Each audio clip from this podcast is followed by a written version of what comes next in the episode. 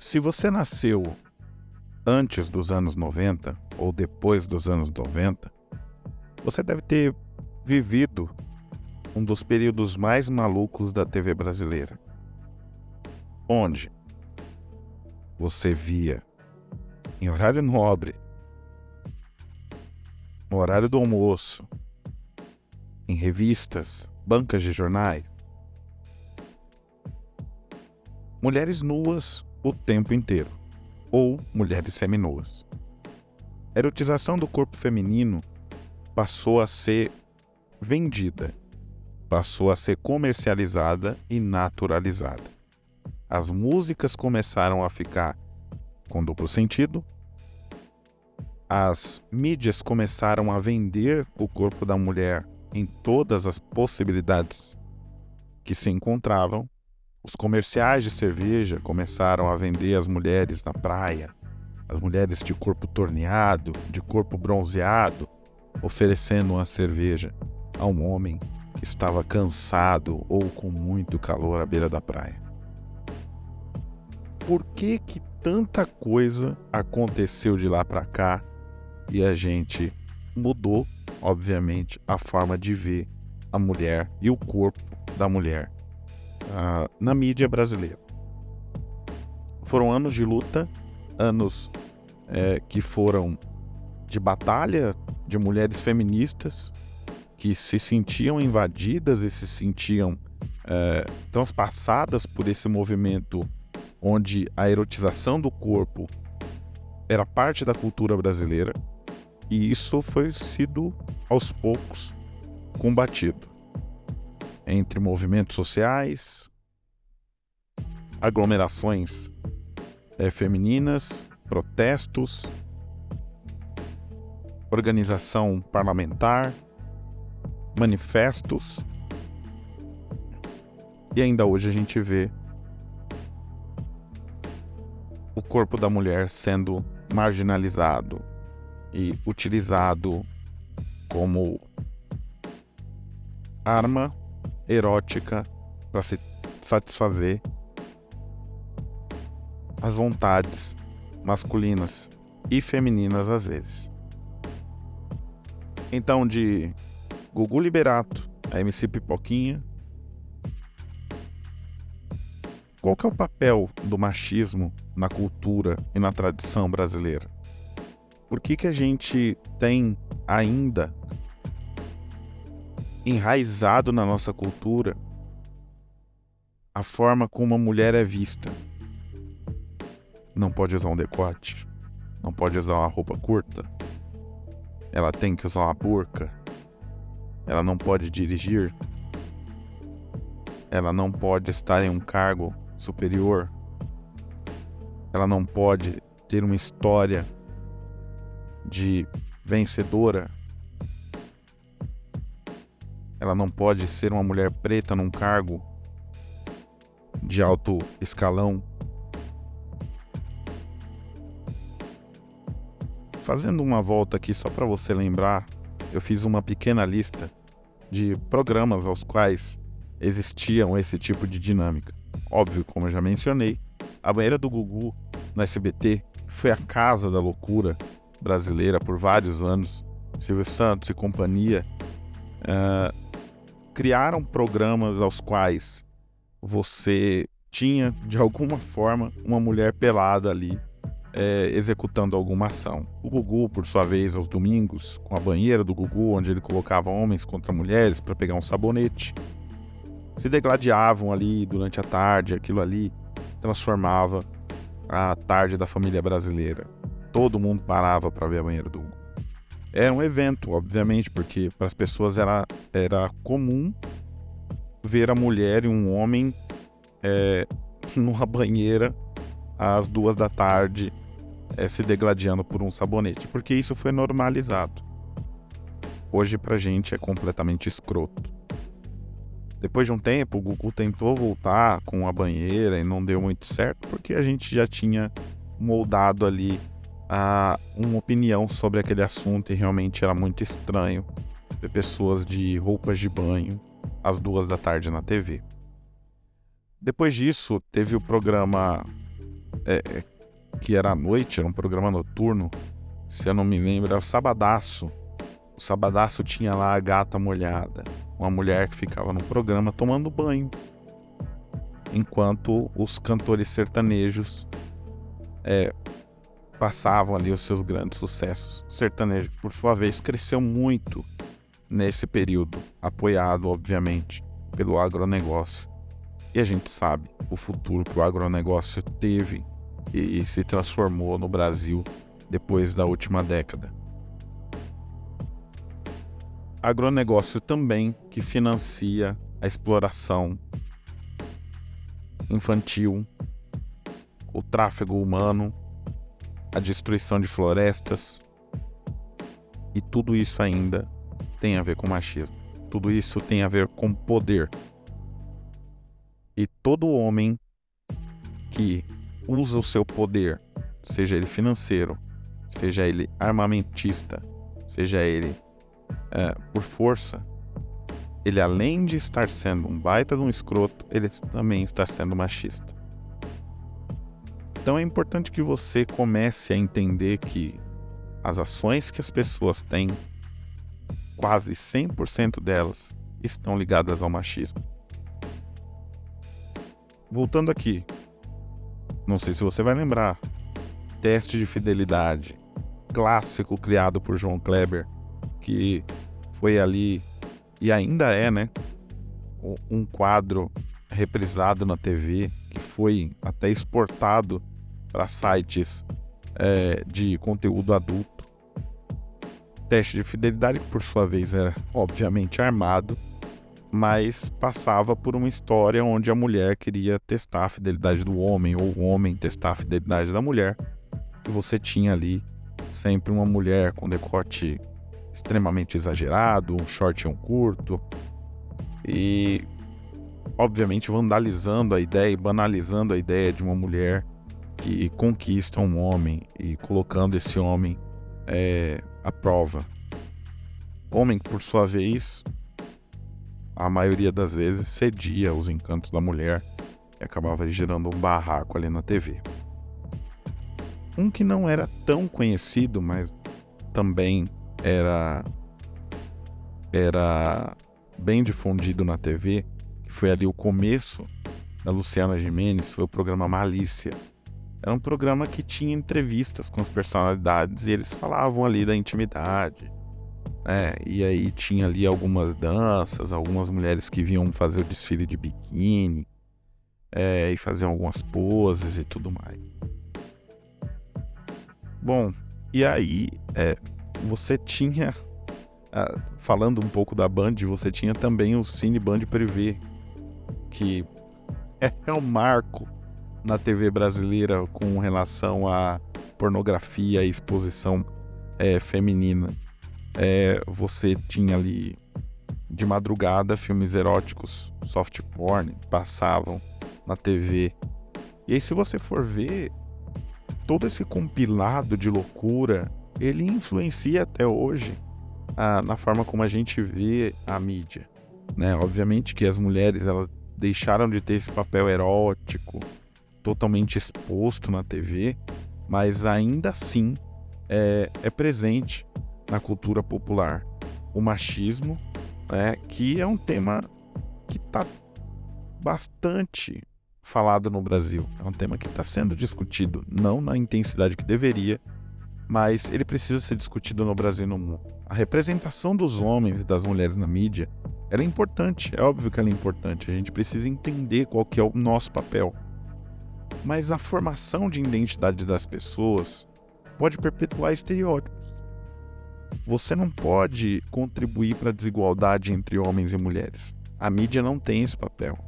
E ela fez esse papel por vários anos por é, compromisso uh, financeiro, onde, obviamente, homens estavam à frente das marcas e faziam ali a objetificação das mulheres na publicidade. A música, como eu falei anteriormente, foi um exemplo dos anúncios publicitários no Brasil utilizam de algum tipo de machismo e utilizam também imagens de mulheres para vender produtos. Então imagina o seguinte: 65% da produção audiovisual usa do corpo feminino para vender produtos. Muitas vezes de forma sexista e completamente apelativa. E vê que bizarro, né? A mulher ela começou a ter um, um espaço maior na música, consequentemente no funk, que se tornou o maior ritmo musical do Brasil depois do sertanejo, que leva multidões e movimenta milhões de reais por show, trouxe algumas faces interessantes para discussão.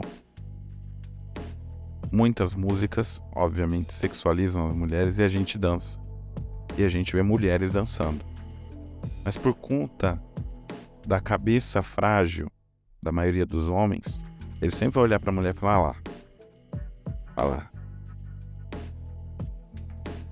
Tá dançando ali, bota e não sei o que, gira e põe.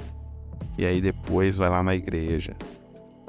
Ou depois quer que eu respeite ela. Você vê como as coisas são colocadas na cabeça do cara. Brother, se você tá escutando isso, a próxima vez que você escutar e ver uma mina dançando no rolê, pensa que é tua irmã ali tua mãe, ela não pode rebolar, ela não pode se divertir, ela não pode imaginar alguém querendo transar com ela, ela não pode ter desejo sexual. Você pode dançar, agora a mina não pode. O que a mulher faz no momento de diversão dela nunca deve ser julgado como uma ação de cunho pessoal. Eu vi várias mulheres no carnaval que tiveram o seu Instagram invadido pelas empresas, que isso é invasão de privacidade, sendo questionadas na segunda-feira. Nossa, você tava com a teta de fora. Ô caralho! Deixa a mina se divertir, meu até quando as relações trabalhísticas vão extrapolar o nosso horário? Meu horário é das 8 às 18. Depois disso, pau no cu de todo mundo. O que eu faço, que eu deixo de fazer, o que eu não faço, que eu não deixo de fazer, é responsabilidade minha. Eu sou adulto. A mulher é adulta. Né? Então, assim, você, cara, que vê isso, que viu isso, que foi treinado para achar isso um horror ou ficar sexualizando a menina, e por mais que ela deseje ser sexualizada naquele momento, você não deve tratá-la como objeto sexual. Capite? Se não ficou claro, vamos de novo. Se a menina não te deu autorização para sexualizá-la, porque isso também é permissivo, né? Porque tem mulher que gosta que bate, que xinga, mas isso num momento adequado no momento íntimo, você não deve fazer isso em público. Você não deve julgá-la em público pelas atitudes que ela tem no momento de diversão. Então, amigão, baixa sua bolinha aí. Curte o rolê. Deixa a mina fazer o que ela quiser. Se te incomodar, eu acho que você tá no lugar errado. Eu acho que você tá virando conservador demais. Eu acho que você tá desaprendendo a ser social. Porque a partir do momento que você vem com um preconceito sobre alguém ou sobre algo, em qualquer ambiente, você não deve estar lá. É melhor você ficar na sua casa. Beleza? Melhor você ficar quietinho no seu canto. De acordo com Gina Davis Institute, apenas 31% dos personagens com falas em filmes são mulheres e apenas 16% dos protagonistas são mulheres. Esses dados mostram que há sim um separativismo, há sim uma subrepresentatividade, tanto na ficção quanto na vida real. É, por mais que a gente fale e seja visível aos olhos, é importante que a gente traga esses números para que essas coisas possam ser discutidas de uma forma mais embasada. Porque o machismo, ele sempre fica ali no campo da ideia. Ele nunca fica ali no campo da execução. Contrário, obviamente. Você tem que ser antimachista. Você tem que ser a favor do feminismo. Você tem que ser a favor da masculinidade saudável. Porque hoje os homens são levados a ser completamente tóxicos, completamente ogros. A gente acaba regredindo. Mas existem ações que promovem uma representação de forma mais igualitária de gênero. Então a ideia é que haja equiparação é, dentro da mídia. Existe uma campanha chamada Meu Querido Machismo, que incentivou mulheres a compartilharem relatos e situações machistas que elas vivenciaram. A ideia da campanha foi conscientizar a população sobre a importância de combater o machismo e promover a igualdade de gênero. Mas imagina o seguinte: uma campanha que precisa ali de um movimento feminino para expor uma coisa que é tão óbvia, né? A campanha Mulheres no Audiovisual também tenta aumentar a representatividade feminina na produção. Eu não sei se você vai lembrar, o seu último prêmio no Emmy, Viola Davis, ela disse que eu vejo uma linha e do outro lado da linha, várias mulheres brancas de braços abertos estão me esperando e eu não consigo passar da linha. Ela fez essa referência para explicar o quanto é importante mulheres negras, mulheres talentosas, ultrapassarem a linha da realidade do cinema. Também da realidade da TV. No último ano, a gente teve a surpresa de ter a primeira narradora numa Copa do Mundo, de ter mulheres à frente dos esportes, de ter o futebol feminino sendo trazido para a grande tela, para o público em geral. Deixou de ser um sub-esporte. Anitta tem ganhado o mundo com diversos hits. E eu sei que elas não vão parar por aí. Mas eu tenho certeza que, se não houvessem tantos empecilhos, em resumo, o machismo na cultura popular e na mídia, obviamente, é um problema que a gente precisa discutir e precisa eliminar. Mas a gente não elimina sem combater. É importante que a representação masculina seja mais igualitária com relação à feminina. A mulher tem que aparecer na TV. Ela tem que ser jornalista, ela tem que ser cientista, ela tem que aparecer é, nos filmes. Ela não precisa ser só a mulher que leva o cachorro para passear. Ela não precisa ser objeto de caricatura no TikTok. Ela não precisa ser isso a mulher é muito mais do que a gente olha, na maioria das vezes, na tela da televisão. E com o avanço das redes sociais, você continua vendo o machismo presente ali. De homens que se vestem de mulher para ridicularizar alguma atitude ou ação feminina. Você dificilmente vê uma mulher tentando ridicularizar um homem que já não tenha se ridicularizado. A paródia, ela é super bem-vinda. É completamente é, entendida. Mas a partir do momento que a paródia vira ofensa, ela pode ser considerada até crime. Mencionado no último episódio, o nosso querido amigo da Campari ameaçou diversas mulheres por terem tirado sarro dele, porque ele mesmo se transformou em chacota. E é óbvio que para as mulheres esse tipo de comportamento e esse tipo de fala incomoda. E elas estão no direito de tirar uma com a cara dele, porque ele automaticamente se jogou no poço. Então, para que as mulheres o direito de rir, para que as mulheres possam ter papéis na TV, para que elas deixem de ser objetificadas em meios de comunicação, para que elas tenham mais espaço dentro da mídia, para que elas sejam respeitadas no meio do esporte, para que elas sejam escutadas como é, especialistas no audiovisual, a gente precisa dar um passo atrás. Porque as mulheres precisam brilhar, elas precisam criar a história delas, a representatividade necessária para que os nossos filhos possam olhar para elas e entender que elas são o futuro e que a gente promoveu um atraso absurdo pela força, pelo ódio, pela guerra. Permitam que as mulheres possam ter o espaço que é de direito.